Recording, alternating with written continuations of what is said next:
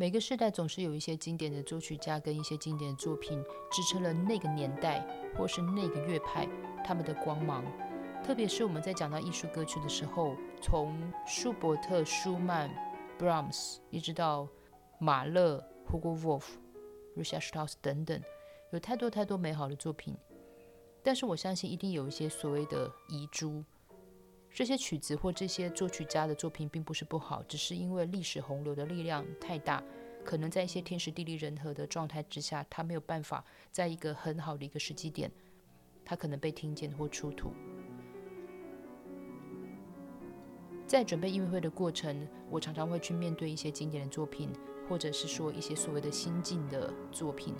这些我称之为新进的作品，并非在指说这些作品是当代作品。或者是说比较靠近现代乐派，而是有可能他在演出的比例上面可能比较少被演出，或者是说在一些所谓的有声资料串流媒体上面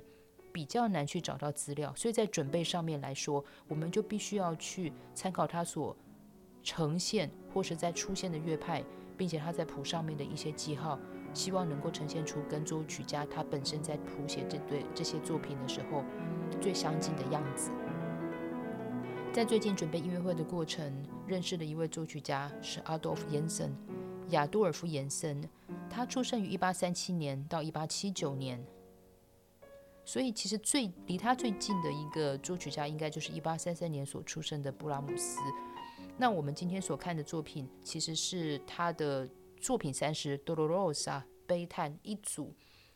非常好听，而且在情绪上面非常的浓烈的一组艺术歌曲。燕森他本身非常崇拜舒曼，而他在他的这个学习的过程当中，其实中间已经跟罗伯特舒曼一直保有着所谓的书信上面的往来。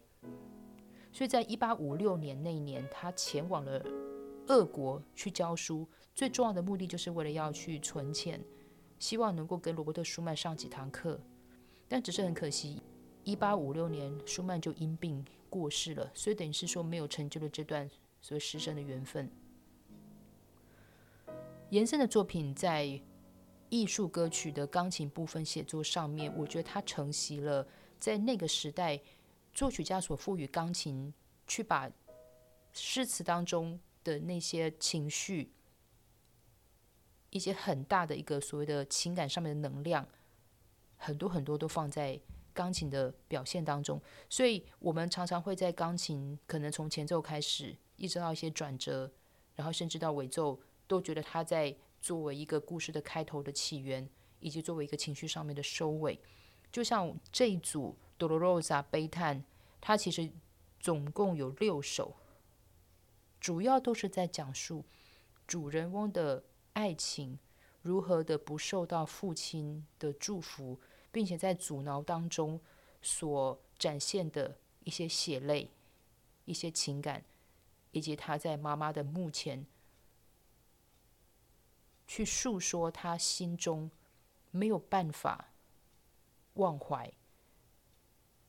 他与爱人的场景，他与爱人的片段，他与爱人的分离、割舍跟绝望等等。我觉得这个。当然，这样子的音乐跟这样子的题材，在浪漫派的文学当中，其实还蛮常有的。而这首曲子，它的作者其实是夏米索。夏米索当中最有名的一个文学作品，就是《失去影子的人》。所以很多时候，我们在看夏米索这个人，一七八一年到一八三八年，很多时候我们会看到这样子的解释，就是他的作品上承浮士德、下启卡夫卡。其实夏米索是一个出生于法国香槟区的一个伯爵家庭，那是因为在法国大革命爆发之后，他们全家才到柏林去定居，所以也就是说，夏米索是在十五岁才开始去学德文，并且之后才以德文开始去写作，但是却成为了德国浪漫派晚期当中最重要的作家之一。也就是因为这个样子，他的成就。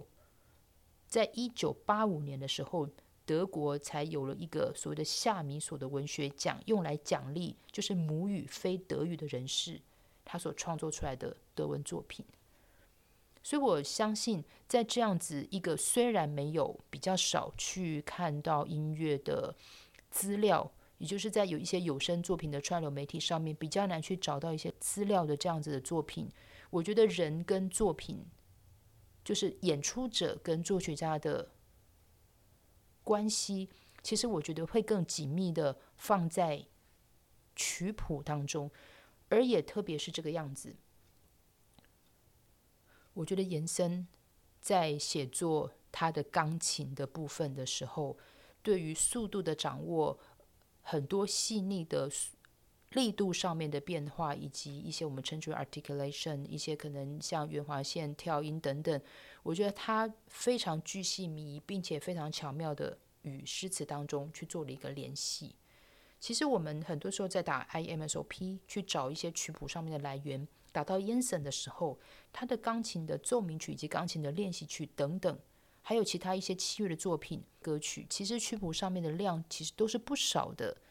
所以这次在音乐会的